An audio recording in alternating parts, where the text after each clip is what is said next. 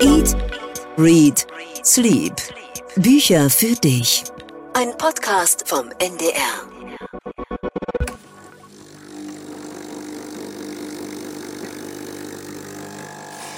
So, der Espresso ist fertig, gekocht.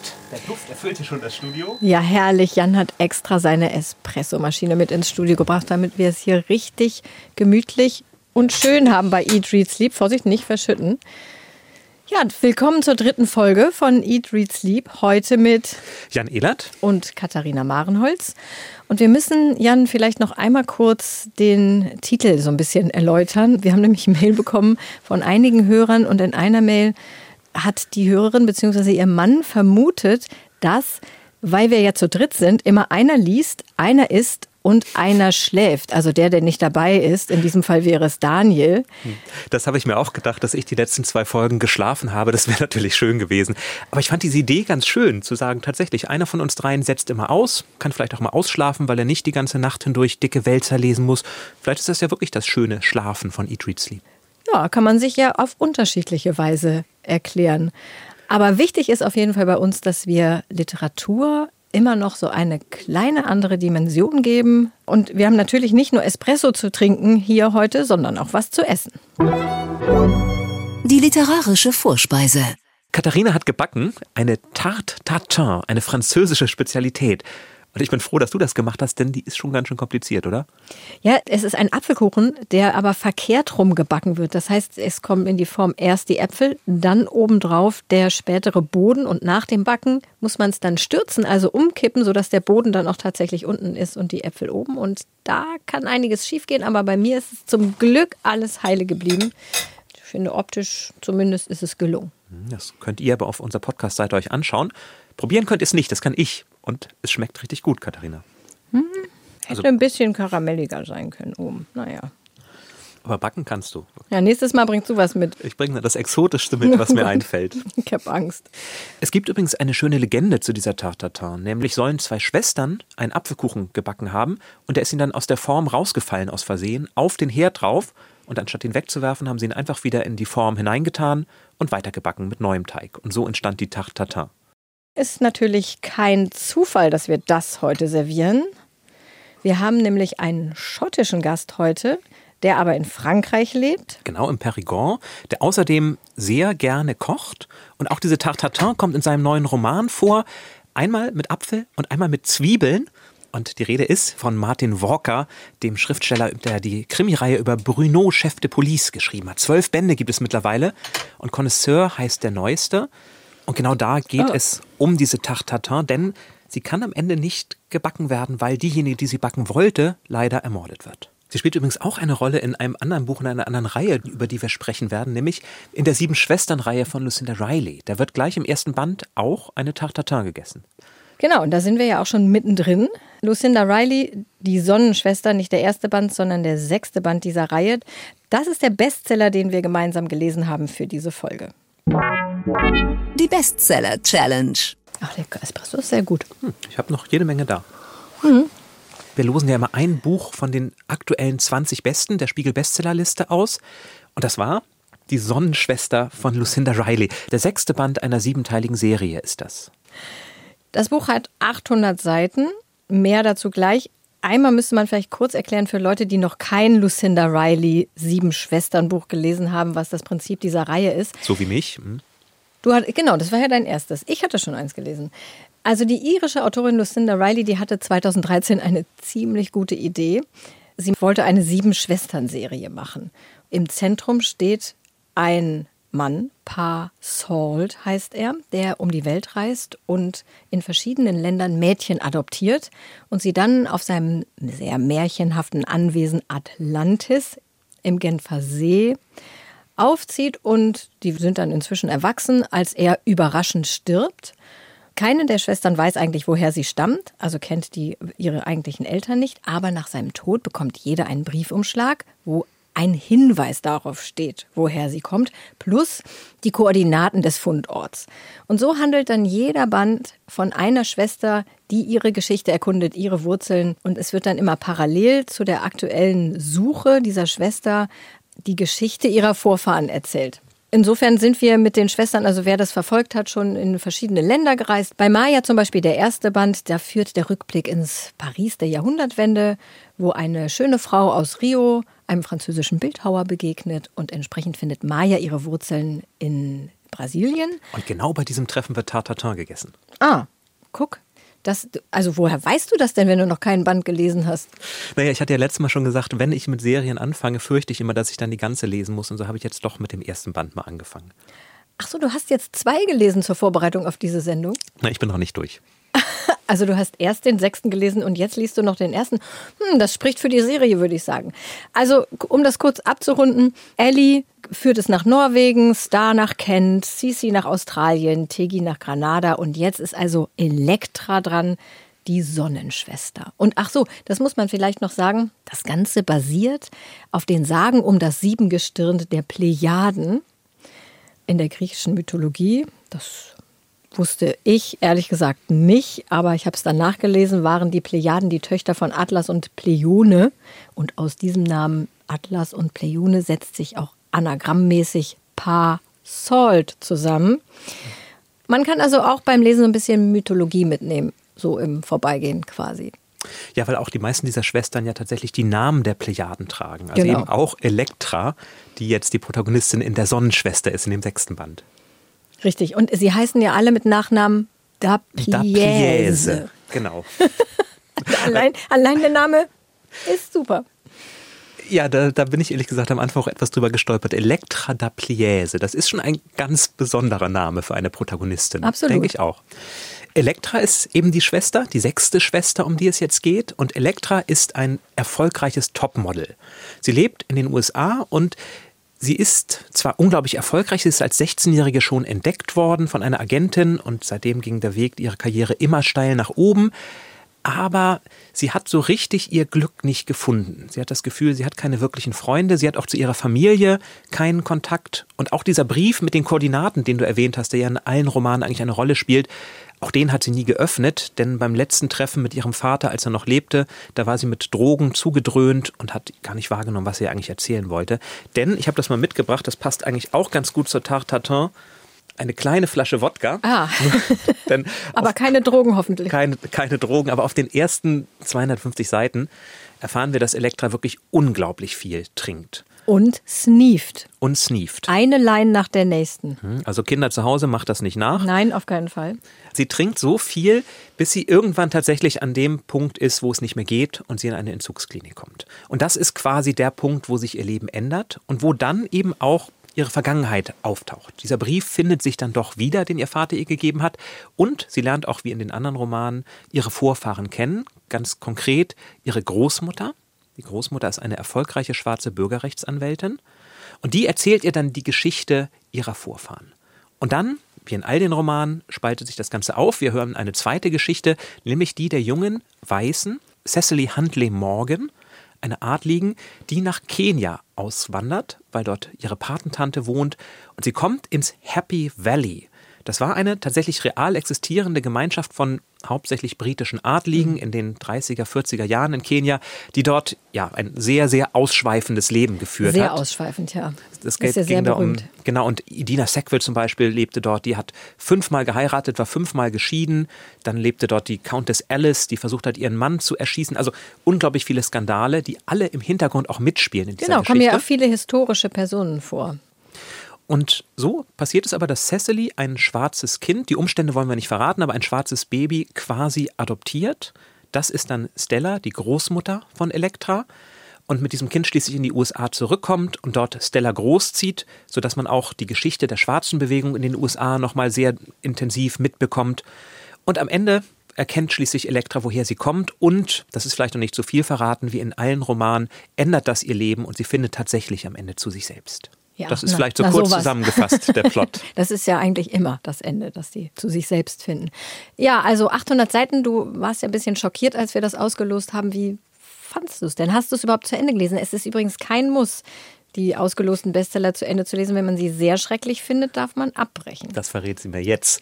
Aber nein, ich habe es tatsächlich bis zum Ende gelesen und ich muss sagen, ich habe es auch tatsächlich an einem Wochenende durchgelesen, weil man es wirklich sehr gut weglesen kann. Es sind Charaktere, die einem schon ans Herz wachsen. Es sind gerade diese Geschichte in Kenia, die fand ich ziemlich spannend, was da alles passiert mit diesen historischen Figuren. Man lernt also auch ein bisschen was, es sind exotische Hintergründe.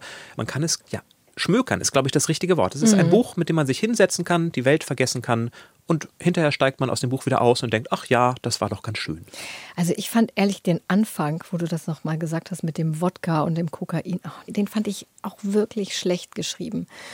Hat mich überhaupt nicht gepackt. Aber als es dann nach Kenia in dieses Happy Valley Set ging, das ist irgendwie auch das, was ich wirklich auch gerne lese. Ne? So eine historische Geschichte, die schon sehr an der Oberfläche erzählt ist, muss man, glaube ich, ehrlicherweise sagen. Aber man hat trotzdem so ein paar Eindrücke mitgenommen, wie das da war. Ja, wobei, ich glaube, deswegen ist es ja auch ein Bestseller. Was Lucinda Riley schon kann, ist, dass sie mit den Gefühlen spielt. Das macht sie jetzt auch überhaupt gar nicht subtil, sondern es ist immer relativ schnell klar, wer sind die Guten, wer sind die Bösen. Es gibt viel Herzschmerz, es gibt große romantische Liebe. Es gibt, wie bei Karen Blixen, jenseits von Afrika, es gibt dann den etwas merkwürdigen, schweigsamen Weißen, der seine Farm in Afrika hat. Also das, ne, ich hatte eine Farm in Afrika, mhm. das schwingte auch sehr, sehr mit. Es schwingt sehr mit. Also es ist schon recht schablonhaft und trotzdem funktioniert es bei mir. Also trotzdem freut man sich mit, trotzdem kommen einem dann an einigen Stellen vielleicht tatsächlich die Tränen, auch wenn, auch wenn es natürlich schon Ach. sehr vorhersehbar konstruiert ist. Aber sie schafft es, dass man dem Ganzen doch folgt und denkt, ja, das ist jetzt gute Unterhaltung. Aber es sind auch ein paar sehr schlimme Sätze drin. sind sehr, ja. Ich muss mal einen vorlesen. Als ich Elektra wieder mal mit einem Typen trifft, sie hat auch sehr viele Männer, hm. Elektra, und überlegt, was sie anziehen soll, schreibt Lucinda Riley. Am Ende entschied ich mich für meine Lieblingsjeans und ein grünes Oberteil, denn Mitch fuhr als Kerl aus den Südstaaten total auf knapp sitzende Denims ab. Ah. Oder auch Miles, ein anderer Typ, der zu ihr sagt, manchmal führst du dich auf wie eine Tigerin, doch in deinem tiefsten Innern bist du ein Kätzchen, stimmt's? Ah! ja, das Frauenbild in dem Roman Die Sonnenschwester ist dann doch schon problematisch, oder? Also natürlich sind es auf den ersten Blick starke Frauen, aber wir haben Cecily, die ihr komplettes Leben aufgibt, die ihren Mann verlässt, ihre Familie verlässt, ihre Heimat verlässt, nur um ihre Tochter großzuziehen, rund um die Uhr für sie da zu sein. Und dann haben wir die andere Mutter, die die Arbeit vor ihre Mutterschaft setzt und eben nicht nur für ihre Tochter da ist, und was passiert? Zack, die Tochter stirbt mit 23 an einer Überdosis in einer Drogenhölle.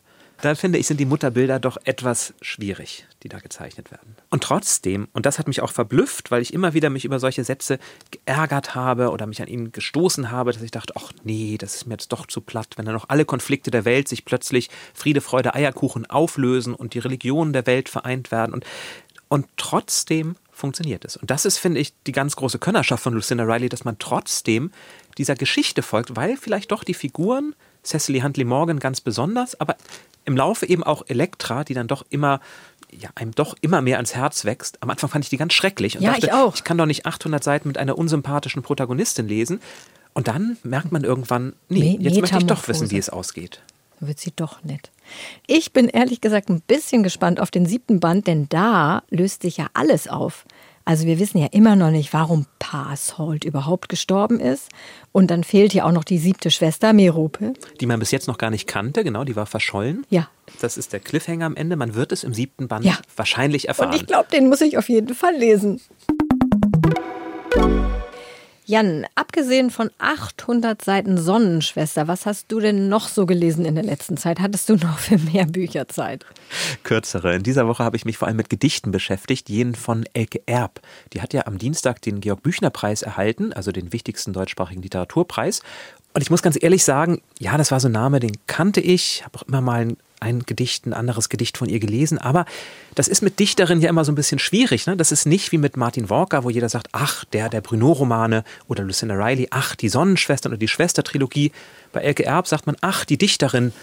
Aber ein Gedicht dann parat zu haben und zu sagen, was sind das für Gedichte, das hätte ich nicht gekonnt. Und ich habe reingelesen, einiges, und auch eins gefunden, was sich mit Essen beschäftigt, was Ach, ich vielleicht ganz passend fand. Ich habe das mal mitgebracht.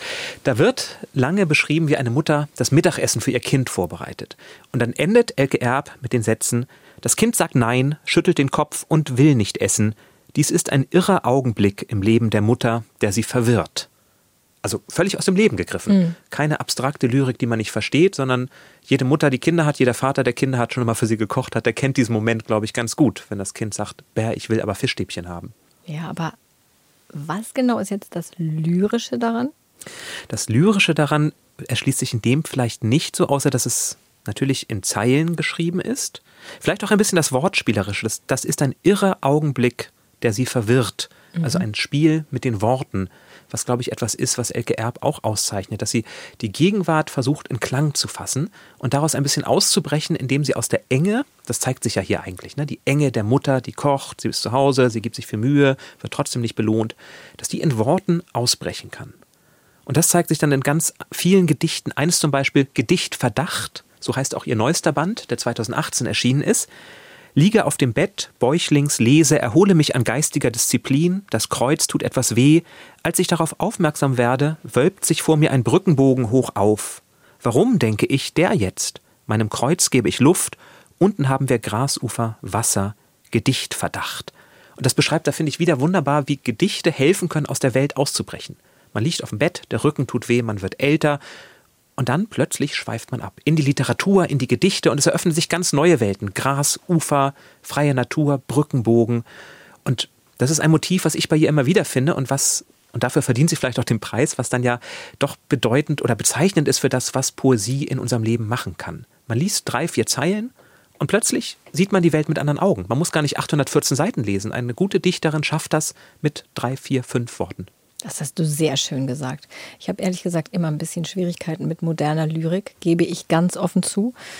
Aber Gedichte an sich, also ich kenne auch viele, viele großartige Gedichte, sind halt dann eher ältere Autoren und Autorinnen. Gibt es denn auch Gedichte, die du noch auswendig kannst? Musste dir das in der Schule auch noch? Ja, wir mussten Gedichte auswendig lernen und ich kann, ich glaube, ich kann kein komplettes Gedicht. Ich, ich kann Teile von John Maynard, und von Herr Ribbeck auf Ribbeck im Havelland, aber ich könnte kein komplettes Gedicht zitieren, glaube ich. Ich bin froh, wenn ich zentrale Zeilen zustande kriege. Ich weiß nicht, aber dabei konnte ich früher gut Gedichte auswendig lernen. Du kannst bestimmt ganz viele auswendig. Du guckst schon so jetzt, das sehe ich.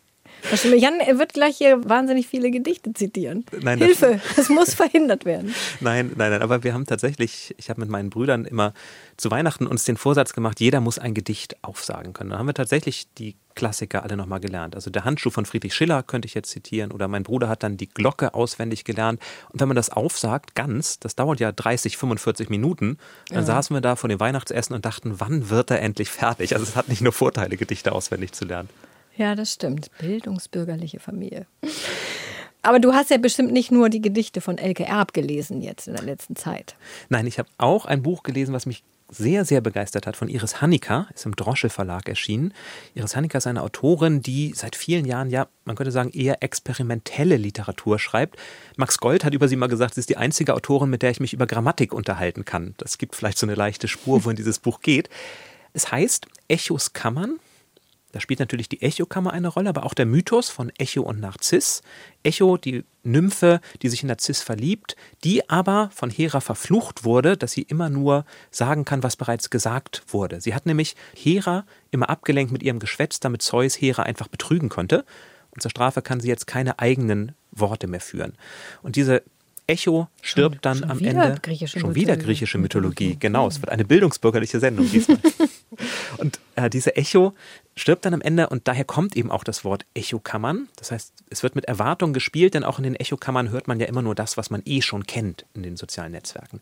Und nun kommt Sophonispe, ähnlich wie Elektra Daplies, ein Name einer Protagonistin, den ich noch nie gehört habe vorher. Ist das auch eine aus der griechischen Mythologie oder ist das ausgedacht? Nein, es gibt tatsächlich eine Sophonispe, die nicht bei den Griechen war, sondern, das müsste ich jetzt nachschauen, bei den Karthagern gewesen ist. Die Geschichte kriege ich aber nicht zusammen. Die spielt aber gar keine Rolle. Also es gibt keine direkten Anbindungen daran. Aber Sophonispe reist nach New York und will New York jetzt mal neu als Dichterin beschreiben, so wie vorher noch nie jemand. Und er findet dafür eine eigene Sprache. Und dann taucht Beyoncé auf, Beyoncé Knowles, als eine Art Engelsfigur und dann taucht auch ihr Narziss auf, ein junger Mensch, der nur auf sein Smartphone schaut als Spiegel und der auch wunderschön ist, aber eigentlich nichts zu sagen hat. Und das Spannende an der ganzen Geschichte ist aber, dass auch Iris Hannika immer wieder alle Erwartungen über den Haufen wirft. Man denkt, ach ja, hier erkenne ich was wieder. Und dann spielt es überhaupt gar keine Rolle mehr. Dann kommt eine Wendung, mit der man nicht gerechnet hat, der man aber trotzdem folgt. Also es gibt nicht die Handlung, aber es ist voll skurriler Wendungen, die unglaublich Spaß machen, gerade auch, weil sie so sprachverliebt in dem Ganzen erzählen kann. Ich habe das unglaublich gerne gelesen, auch wenn man gar nicht so wirklich erzählen kann, was passiert. Es passiert gar nicht viel, aber auf jeder Seite erwartet einen eine neue Überraschung und das hat mir ganz große Freude bereitet. Aber wenn du sagst experimentell, ist das denn, ähm, kann man es so flüssig lesen oder ist es so irritierend geschrieben, wie es ja oft, wenn etwas experimentell ist. Also es gibt tatsächlich Passagen, wo Sophonispe ihre eigene Sprache erfindet und in dieser Sprache dann auch über Seiten erzählt wird. Oh. Das klingt jetzt nicht so experimentell. Es klingt wie ein Amerikaner, der versucht hat, Deutsch zu lernen, aber es nicht so richtig kann, weil ihm die Grammatik egal ist. Mhm. Aber dem Rest kann man sehr gut folgen, trotzdem. Also man kann es so weglesen, man darf sich nur nicht zu sehr fragen, ergibt das eigentlich Sinn, was da gerade passiert? Gut, das klingt einerseits ein bisschen abschreckend für mich, aber andererseits doch so, dass ich irgendwie jetzt neugierig bin. Vielleicht leih ich es mir mal von dir. Jan, kannst du mir noch einen Espresso machen? Aber klar. Hier ist noch ein letzter Schluck drin, der ist kalt. Oh Gott, ich hasse kalten Kaffee. Was hast du denn in den letzten Wochen gelesen? Ja, ich hatte ja eine Woche Urlaub und war an der Ostsee und habe mir ziemlich viele Bücher mitgenommen, auch ziemlich viele, auf die ich mich gefreut habe, weil sie schön aussahen, weil der Klappentext mich angesprochen hat. Und dann waren die meisten davon leider nur mittelgut. Kennst du das? Also die liest man schon ganz gerne, also sind gut geschrieben. Aber der Funke springt nicht so richtig über. Ja, das geht mir ziemlich oft so, ehrlich gesagt. Denn so richtig gute Bücher gibt es ja auch gar nicht so viele. Ja, das stimmt. Also die, die man mit voller Leidenschaft weiterempfiehlt. Um die soll es ja eigentlich hier in unserem Podcast vor allem gehen. Ist der jetzt endlich fertig, mein Espresso, den ich vorhin bestellt habe? Gib doch mal bitte. So, bitteschön. Ja, danke schön. Ist ja auch noch einer für dich dabei. Ich nehme noch mal ein Stück Tacht. Hast du dann aber auch wenigstens ein wirklich gutes Buch gelesen im Urlaub? Ja, ehrlich gesagt war ich schon so ein bisschen verzweifelt, weil ich wollte ja nicht mit leeren Händen hier in unsere neue Folge kommen. Und ich habe wirklich in der letzten Minute ein Buch gefunden, das ich von der ersten Seite an richtig gern gemocht habe. Und ich habe es bis letzte Nacht dann noch zu Ende gelesen. Ich habe sehr wenig geschlafen letzte Nacht. Und zwar von Adrienne Brodeur, eine amerikanische Autorin, die ich bis jetzt gar nicht kannte. Aber das Buch hat mich sofort eigentlich von der ersten Seite wirklich gefesselt und es ist ziemlich offensichtlich autobiografisch. Sie schreibt über ihr ziemlich seltsames Verhältnis zu ihrer Mutter, Malabar heißt die, sehr exotischer Name, sehr exotische Frau, die eine Affäre anfängt mit Ben, dem besten Freund ihres Ehemanns. Der Ehemann ist nicht Rennie, so heißt sie im Buch, ist nicht Rennies Vater, sondern der zweite Mann der Mutter. Und als die Mutter diese Affäre anfängt, ist Rennie 14 und die Mutter bezieht sie von Anfang an mit ein, also als Mitwisserin und auch erwartet sie eigentlich von ihr, dass sie diese Affäre mitdeckt. Das erzählt so sehr viel von dieser Zeit, als sie noch relativ jung ist, wie sich das entwickelt hat mit der Affäre der Mutter und auch mit den jeweiligen Ehepartnern und wie sie immer zwischen allen Stühlen stand und dann eben später auch, wie sie erwachsen wird und dann als Erwachsene damit umgeht. Mehr muss man eigentlich gar nicht verraten. Ich finde, das Buch ist wirklich großartig geschrieben, was sicherlich auch an der sehr guten Übersetzung von Nicole Seifert liegt. Was mich sofort fasziniert hat, ist erstens, es spielt zu großen Teilen in Neuengland auf Cape Cod, was irgendwie auch so ein Sehnsuchtsort ist. Und es geht auch sehr viel ums Kochen und damit hatte ich ja gar nicht gerechnet. Also Malabar ist eine ziemlich begnadete Köchin. Da werden Muscheln gekocht, Foie Gras sortiert, Tauben gebraten, Schnecken frittiert. Auf einen Urlaub auf die Bahamas nimmt sie eine gigantische Styroporbox mit gefrorenem Fleisch mit. Also Wild Game von Adrian Brodeur hat sich dann überraschend als das perfekte Buch für Eat, Read, Sleep erwiesen. Ja, Essen findet man mittlerweile ja in ganz, ganz vielen Büchern. Das war aber nicht immer so und unser heutiger Gast, der hat eigentlich deshalb angefangen zu schreiben, weil er sagte, es wird nicht genug gegessen in Romanen. Heute zu Gast bei Eat, Read, Sleep. Und dieser Gast ist Martin Walker, Krimischriftsteller, geboren in Schottland, lebt heute in Frankreich, im Périgord. Deswegen wird er natürlich auch ganz viel Foie Gras gegessen und gekocht. Und hat 2008 seinen ersten Band Chef de Police mit dem Kommissar Bruno herausgebracht. Bruno lernen wir gleich am Anfang auf der ersten Seite kennen, ist ein Polizist, der eigentlich gar nicht so schlimme Verbrechen erleben möchte, der eher ein Genießer ist, ein Feinschmecker. Er fasst sich auch gleich auf der ersten Seite des ersten Bandes an die Hüfte, weil er Sorgen hat, dass er ein bisschen dick werden könnte, weil in diesen Romanen eindeutig mehr gegessen wird als gemordet. Und trotzdem ist es mittlerweile der zwölfte Band, der erschienen ist, weil diese Mischung aus Kriminalgeschichte und Essen wunderbar funktionieren kann. Erfunden hat sich, ich habe es gesagt, Martin Walker, der im Perigord sitzt, mit dem wir jetzt mit einer Zoom-Konferenz verbunden sind. In Zeiten von Corona ist eben alles doch noch ein bisschen anders. Bonjour au Perigord. Hello Martin. Ah, hallo, bonjour, wie geht's? Guten Tag. da haben wir schon das ganze Sprachspektrum abgedeckt fast, aber Sie können sogar auch Russisch. Herzlich willkommen bei unserem Podcast. Ja, Sie leben im Perigord, das ist eine Gegend, die wir vielleicht gar nicht so gut kennen. Wir wissen, das liegt irgendwo in Frankreich, aber wo genau ist denn das eigentlich, wo Sie sind? Perigord ist im Südwest von Frankreich, fünf Stunden im Auto von Paris, zwei Stunden im Auto von Bordeaux und es ist eine sehr, sehr alte Region für Frankreich, viel, viel älter als Frankreich. Sehr wohl bekannt für sein Wein, sein Trüffel, sein Foie Gras. Und ich freue mich, dass ich bin hier. Damit wir uns noch ein bisschen besser vorstellen können, wo wir Sie gerade erreichen, können Sie ein bisschen beschreiben, wie das Dorf aussieht, Le Bugue, wo Sie leben? Ja, das ist eine kleine, eine sehr kleine Stadt 1900 Leute. Es ist viel historisch. Unsere erste Industrie ist Tourismus heute. Ich habe hier viele Freunde und wir haben unser eigener Weinbau hier in unser Tal. Und es gibt viel, viel Geschichte. Mittelalter Schlösser, oder ein Ort, der war ein Hauptquartier für Widerstand im Zweiten Weltkrieg. So ja, viel Geschichte und das für mich ist immer sehr, sehr interessant. Mhm. Die Geschichte spielt ja auch in allen Ihren Büchern immer eine große Rolle. War das denn eigentlich die Geschichte oder das Essen, in das Sie sich verliebt haben, als Sie vor ja, fast 30 Jahren das erste Mal da waren? Well, ich esse dreimal jedes Tag. Für mich es ist immer ein Surprise, wann ich lese einen Roman, ein Krimi und niemand esst vielleicht von Zeit zu Zeit ein kleinen Hamburger oder ein Sandwich oder aber für mich und für viele Leute, die Essen ist viel, viel, viel mehr wichtig als ein kleiner Hamburger in, ein, in 20 Kapitel. So, äh, ich denke, dass äh, ich hatte immer etwas zu essen in meinem Roman und es ist klar, dass die Leser lesen gern über Essen. Mein Held Bruno, er ist ein guter Koch so er muss etwas kochen für seine Freunde. Aber dann so viele Briefe kamen mein Verlag zu von deutschen Lesern und sie fragen, wann kommt ein Kochbuch von Bruno? Und so, wir haben äh, mit meiner Frau, wir haben unser erstes Kochbuch gemacht. Wir hatten viel, viel Spaß mit, äh, mit diesem Projekt. Sie kochen gar nicht, es kocht immer Ihre Frau? Ja, ich koche sehr gern, aber meine Frau ist wahrlich ein wunder, wunderschöner Koch. Julia hat über Essen und Kochen für Washington Post und für Gourmet Journal geschrieben. So, Julia ist wahrlich ein Expert. Und es ist sehr traurig, dass in diesem letzten Monat mit diesem Virus, dieser Covid-19, ich war hier in Frankreich, aber Julia muss in London bleiben. So, das mhm. ist vier Monate, dass wir haben uns nicht gesehen. So, ich warte, weil in einige Tage sie kommt. Und äh, ah. sie kommt hier. Ich warte wie ein sehr, sehr junger Romantik. Aha. Und auch auf das Essen, was Sie dann wieder bekommen. Weil, wenn Julia kommt, ich muss unser erstes Abendessen machen selbst. Und so, ich denke, dass ich mache von unserem Garten, wir beginnen mit einer Gemüsesalat mit Tomaten und Basilikum. Ich hoffe, dass mein Freund, der Baron, der ist ein Fischermann. Ich hoffe, dass er hat einige Trout, wie sagt man? No, Forelle. Äh, Forelle, Forelle, pardon, ja. Oder ich kann äh, etwas mit Krebs machen.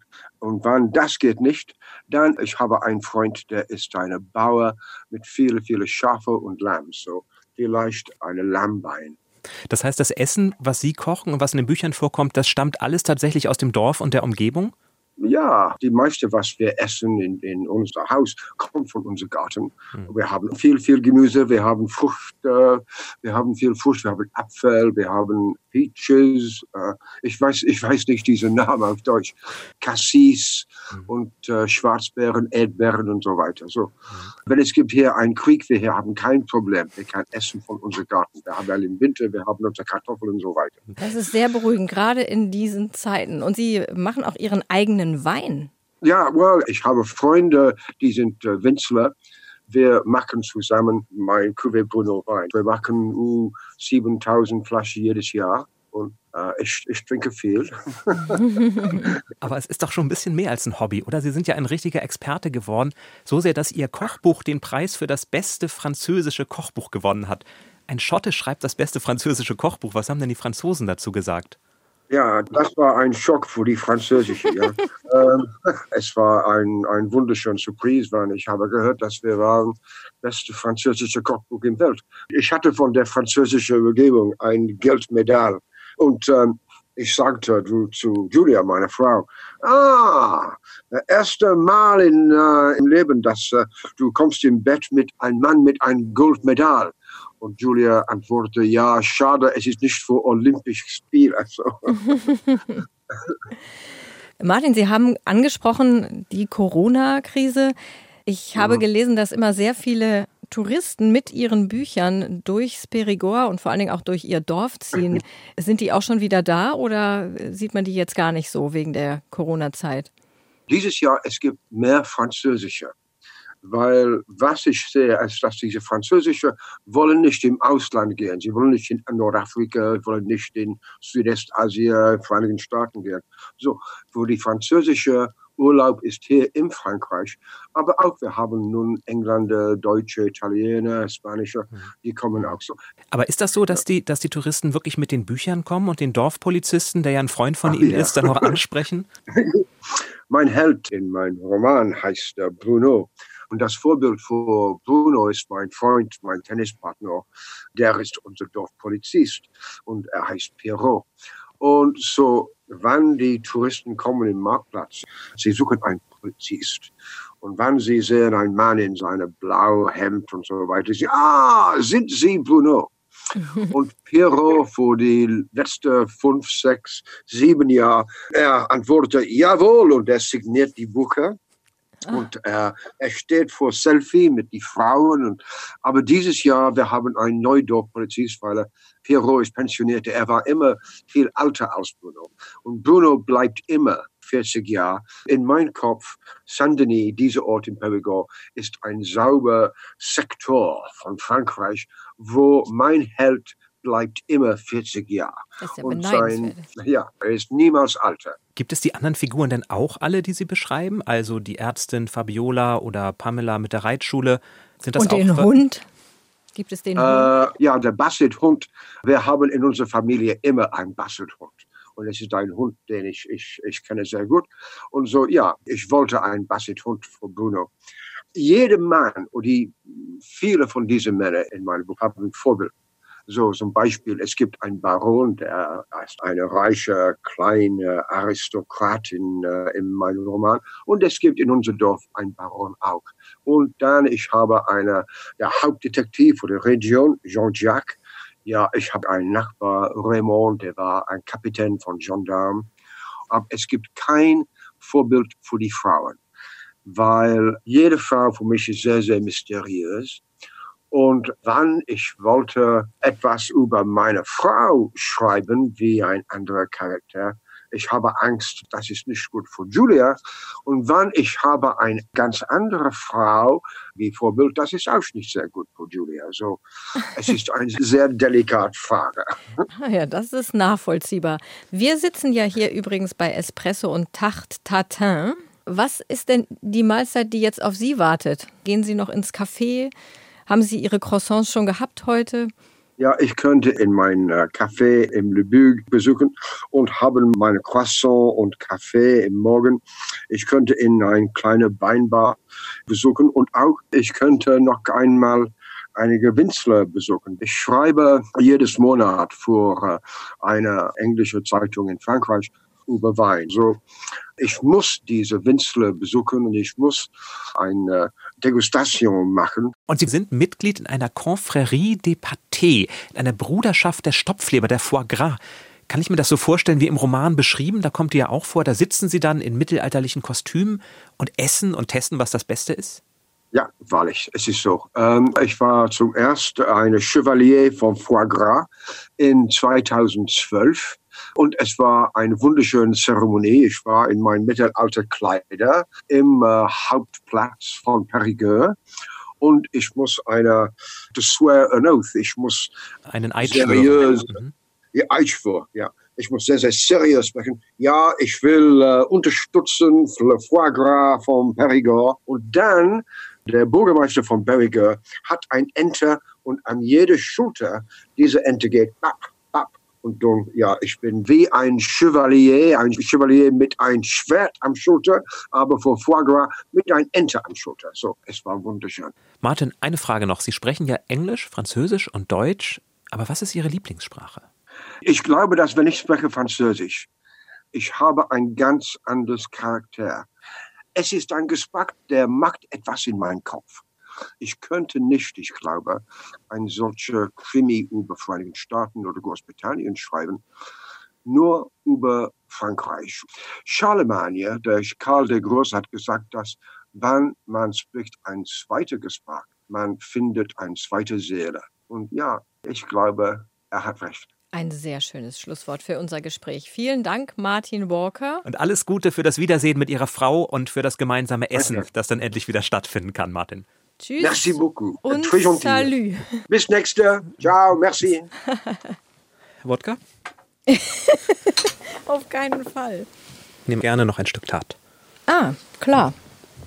Haben wir noch reichlich.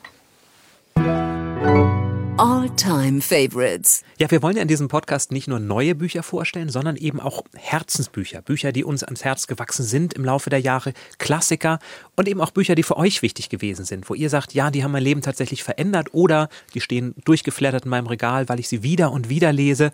Und da haben wir sehr, sehr, sehr viele Zuschriften schon bekommen. So viele, dass wir gar nicht hier alle Bücher vorstellen können. Aber wir werden auf die Mails natürlich noch antworten und uns einige dieser Bücher, die ich auch noch gar nicht kenne, sicher auch mal anschauen. Wir haben aber auch welche gefunden, die uns auch sehr am Herzen liegen und die wollen wir jetzt vorstellen. Ich habe eine Mail von Christina gelesen, die schreibt, eines ihrer großen Herzensbücher ist Die Kunst des Feldspiels von Chet Habach. Da habe ich mich echt gefreut, weil das auch eines meiner Lieblingsbücher ist und es ist gar nicht mal so bekannt. Chet Habach, auch der Autor, ist nicht so wahnsinnig bekannt, aber das ist wirklich ein ganz tolles Buch. Es geht um Henry, ein Baseball-Talent aus der Provinz, der für ihn ziemlich überraschend, weil er eher so schmächtig und klein ist, in eine College-Mannschaft aufgenommen wird und dort ein Star wird, aber eines Tages einen fatalen Fehler macht. Das ist ein ganz großer amerikanischer Roman über Jugend, Liebe, Freundschaft, Familie, also das Leben eben, könnte man sagen, so ein bisschen wie John Irving, fand ich, hat mich an Bücher von John Irving erinnert. Und ich liebe dieses Buch sehr, genau wie eben Christina. Und Christina hat uns geschrieben, 2013 war es das erste Buch seit langem, das für mich nicht einfach nur ein Page-Turner war, sondern in das ich mich reinlegen konnte, wie in eine warme Badewanne. Keine Eile zu erfahren, wie es ausgeht, einfach die Sprache und den Lauf der Geschichte genießen. Ja, und Christina hat auch geschrieben, dass sie sich gar kein einziges bisschen für Baseball interessiert und auch nach dem Buch keine Regel des Spiels wirklich verstanden hat. Und so ging es mir auch beim Lesen, das weiß ich noch. Ich interessiere mich auch nicht sonderlich für Baseball. Vielleicht ein bisschen mehr als für Fußball, aber trotzdem, und das ist ja auch ein Spiel mit sehr komplizierten Regeln und die werden schon auch da so erklärt. Habe ich trotzdem nicht verstanden, hat mich aber auch gar nicht gestört. Mir ging das mal mit einem Roman von Aravind Adiga so, wo er über Cricket geschrieben hat. Und ich habe das Spiel bis heute nicht verstanden. Aber Ja, den Roman ähnlich habe ich kompliziert. unglaub, unglaublich gerne gelesen. Ja, toll. Also danke, Christina, für die Mail. Ich habe es direkt nochmal rausgeholt aus dem Regal, das Buch, und nochmal reingelesen. Ich habe auch eine Mail hier vor mir liegen und zwar kommt die von Sabine und Sabine schreibt, mein Alltime Favorite oder einer meiner Alltime Favorites, das ist der Gott der kleinen Dinge von Arundhati Roy. Und Sabine schreibt weiter, das ist eine wunderschöne Liebesgeschichte, die scheitert an dem, was nicht sein darf und das alles vor dem Hintergrund der turbulenten Geschichte Indiens. Ich habe dieses Buch auch vor einigen Jahren gelesen und verschlungen, weil es tatsächlich beides vereint. Es ist die Liebesgeschichte über die Kastengrenzen hinweg, aber erzählt aus zwei unterschiedlichen Perspektiven. Zum einen aus der Kindersicht. Es gibt die Zwillinge Rahel und Esther, die als Kind eben noch gar nicht so viel begreifen von der Welt und da berichten, was sie erleben, das Verhältnis der Mutter, aber eben auch die Umwälzung in Indien, in Kerala, die sozialen Spannungen, die englische Vorherrschaft, die langsam sich zurückzieht. Und dann nochmal im Rückblick von der älteren Rahel, die versucht zu ergründen, was damals eigentlich alles passiert ist. Und das Ganze erzählt mit lauter exotischen indischen Eindrücken, die trotzdem auch für westeuropäische Leser perfekt funktionieren, denn am Ende ist es eine Geschichte über das Menschliche. Und dieses Bild des kleinen Gottes, der Gott der kleinen Dinge, hat mir ganz besonders gefallen, denn es gibt den großen Gott, der für die ganzen großen Umwälzungen in der Welt zuständig ist und verantwortlich gemacht werden kann. Aber es gibt eben auch den kleinen Gott, der diesen anderen Blick hat, der für die ganz kleinen, vielen Details im Leben zuständig ist, an dem man sich eben auch erfreuen kann oder die ein Leben auch verändern, auch wenn man es auf den ersten Blick gar nicht merkt. Also ein unglaublich toller Roman, in dem man wunderbar eintauchen kann und sich vielleicht auch wie in so eine Badewanne reinlegen kann und am Ende unglaublich viel lernt, aber eben auch wie bei Lucinda Riley unglaublich viel fürs Herz bekommt. Und es ist übrigens auch ein ganz kleines Buch, was du hast, der Gott der kleinen Dinge, in einer sehr kleinen, niedlichen Ausgabe. Ja, tatsächlich. Das habe ich mit gekauft, erschienen bei BTB. Und das Besondere daran ist, das hat Arunda Tiroi tatsächlich signiert, denn ich durfte sie vor ein paar Jahren mal treffen, als sie ihr neues Buch, das Ministerium des äußersten Glücks, vorgestellt hatte, habe ich mit ihr einen Abend moderieren dürfen und sie kennengelernt. Und dieses Buch, Der Gott der kleinen Dinge, ist ja auch halb autobiografisch. Und was sie darüber erzählt, dass es eben auch ihr eigenes Leben ist und wie sie sich seitdem dafür einsetzt, die Verhältnisse in Indien zu verbessern, das hat dem Buch nochmal für mich eine ganz neue, besondere Bedeutung gegeben. Ja, also diesmal zwei Bücher, die uns Hörerinnen empfohlen haben und die wir aber auch sehr gerne hier selber vorgestellt haben. Schreibt uns doch auch mal eure Lieblingsbücher, eure Herzensbücher, Klassiker, die ihr immer wieder lest oder Bücher, die ihr immer wieder verschenkt. Schreibt uns an eatreadsleep.ndr.de. Wir sind gespannt, was wir da noch alles wiederentdecken oder vielleicht auch ganz neu entdecken. Dann sind wir schon fast am Ende wieder mit unserer Folge heute. Fehlt eigentlich nur noch eins. Das Quiz. Ja, am Ende wollen wir immer uns gegenseitig ein bisschen testen und alle Hörer und Hörerinnen können ihr Wissen mittesten. Und vor allem geht es aber bei diesem Quiz gar nicht um, wer weiß mehr als der andere, sondern es geht eigentlich darum, so ein paar nette Geschichten aus der Literatur zu erzählen, weil sich hinter vielen Quizfragen einfach kleine, schöne Anekdoten über Autoren und Autorinnen und Bücher verbergen. Stimmt's, Jan? Ja, das finde ich auch. Manchmal sind es ja tatsächlich eben diese einzelnen Sätze, die einem in Erinnerung bleiben oder besondere Anekdoten, die fast sogar spannender sind als das Buch selbst. Also das finde ich auch mal sehr schön. Und so ein Wissensquiz, mir geht das ja immer so, wenn ich Quizshows im Fernsehen sehe, es macht einfach für mir Spaß mitzuraten, auch wenn ich vielleicht gar nicht alles weiß. Aber hinterher weiß man vielleicht ein bisschen mehr und kann auf dann auf der Fall. nächsten Party ein bisschen mit Literaturwissen angeben. Genau. Ja, also wir haben verschiedene Rubriken, aus denen wir unsere Fragen auswählen. Meine erste Rubrik ist Fun Fact. Wer verbirgt sich hinter den Pseudonymen Acton, Currer und Alice Bell? Das sind die Bronte-Schwestern. Oh, Jan, du bist so gut. Ich wusste, dass du das weißt. Emily N. und du hast Charlotte nicht mal eine Bronte. Sekunde überlegt. Die haben sich männliche Pseudonyme gegeben, weil sie nicht ganz zu Unrecht gedacht haben, dass sich dann die Bücher besser verkaufen. Aber als dann zunehmend Bücher an unbekannte Männer bei ihnen zu Hause eintrafen, hat sich der Vater, der war ja Pfarrer, doch ein bisschen gewundert und sie auch wahrscheinlich mal zur Rede gestellt. Und dann mussten sie sich halt outen, dass das ihre Pseudonyme waren und dass sie selber die Bücher geschrieben haben. Die Bronte-Schwestern, genau. Meine Kategorie, die erste ist der erste Satz. Und zwar heißt dieser Satz, sind nur drei Wörter, Ilsebill salzte nach. Ach, das weiß ich. Günter Grass, der Butt. Richtig. Das, ist, das, das weiß ich, weil der Satz mal zum besten zum besten, zum besten deutschsprachigen, deutschsprachigen ersten Satz gewählt wurde. Genau, das war 2007. Da hat das die Stiftung Lesen gemeinsam mit der Initiative Deutscher Sprache ausgeschrieben, was ist der beste erste Satz eines Buches. Und da hat dieser Satz gewonnen, weil in diesen drei Wörtern sich schon so viel widerspiegelt. Ilsebill, merkwürdiger Name, so wie Sophonispe oder Elektra. Elektra Salzte, es geht um Essen, was damals 2007 eben auch noch nicht so normal war. Und salzte nach, wo man gleich wieder denkt, oha, irgendetwas ist hier gar nicht im Reinen. Ilsebill ist nicht zufrieden. Also drei kurze Wörter, die schon eine ganze Geschichte aufmachen. Und das war 2007 der schönste erste Satz der deutschen Sprache. Die Begründung hatte ich nicht mehr so im Kopf, aber die ist schön, die Begründung. Okay, meine nächste Kategorie Who's Who. Nacheinander gibt es Hinweise zu einer Autorin oder einem Autor. Und wenn du es schon nach dem ersten Hinweis weißt, bin ich sehr enttäuscht. Erster Hinweis. Diese Autorin hat während des Ersten Weltkriegs als Krankenschwester und Apothekenhelferin gearbeitet. Da muss ich jetzt erstmal passen. Ein Glück. Zweiter Hinweis. Sie war mal zehn Tage spurlos verschwunden. Auch das weiß ich nicht. Oh. Dritter Hinweis. Ihr zweiter Mann war Archäologe. Irgendetwas in mir will Patricia Highsmith sagen, aber ich hm, bin nicht sicher. Die riecht, ich würde sagen, warm. Aber jetzt weißt du es bestimmt, vierter Hinweis. Ihr Buch und dann gab es keins mehr, ist der meistverkaufte Kriminalroman aller Zeiten. Agatha Christie. Genau. Und da verbergen sich echt gleich ein paar tolle Geschichten, finde ich. Sie hat während des Ersten Weltkriegs als Krankenschwester und Apothekenhelferin gearbeitet und hat da natürlich ihr ganzes Wissen über, über Gifte bekommen, also Strychnin, Arsen, Blausäure, was ja dann auch regelmäßig die Mordwaffen waren in ihren Büchern. Und sie war wirklich zehn Tage spurlos verschwunden. Nach dem Streit mit ihrem ersten Ehemann und das ganze Land hat nach ihr gesucht. Tausend Polizisten, also eine riesige Suchaktion. Und irgendwann tauchte sie dann in einem Hotel wieder auf, quicklebendig. Sie hatte dort unter einem falschen Namen eingecheckt und sie hat nie erzählt, was in diesen zehn Tagen passiert ist. Nie aufgeklärt worden. Wahnsinn. Und dieses Buch ist ja auch so toll, denn es spielt ja auf einer Insel, wo zehn Menschen unter fadenscheinigen Vorwänden hingelockt werden. Und dann gab es keins mehr, meinst du? Genau. Mhm. Und dann wird einer nach dem anderen ermordet. Und allein diese Situation, es muss ja einer von den zehn mhm. sein, das stellt sich relativ schnell heraus. Das fand ich so faszinierend und wie sie es schafft, dass man am Ende trotzdem noch überrascht ist. So, meine zweite Kategorie ist ein Buch in einem Satz. Ein Kind bringt der Menschheit die gestohlene Zeit zurück. Momo. Richtig. Ah, und das Momo ich, von Michael Ende. Das habe ich rausgesucht, weil auch Momo eines der Bücher ist, was ihr uns geschickt habt. Nämlich Franke hat das gemacht und die sagt, für mich ist das mein Lieblingsbuch ich benutze es auch immer als Coaching für Doktorandinnen, weil darin dieses schöne Gleichnis ist, Momo, der Straßenfeger. Man konzentriert sich immer nur auf den Meter vor sich und nicht auf die kilometerlange Straße. Also auch gestresste Managerinnen und Manager können sehr, sehr viel von Momo lernen. Ah, das ist ja interessant. Das ist also alles andere als ein Kinderbuch. Danke dafür, Franka. Okay, meine letzte Kategorie ist auch der erste Satz.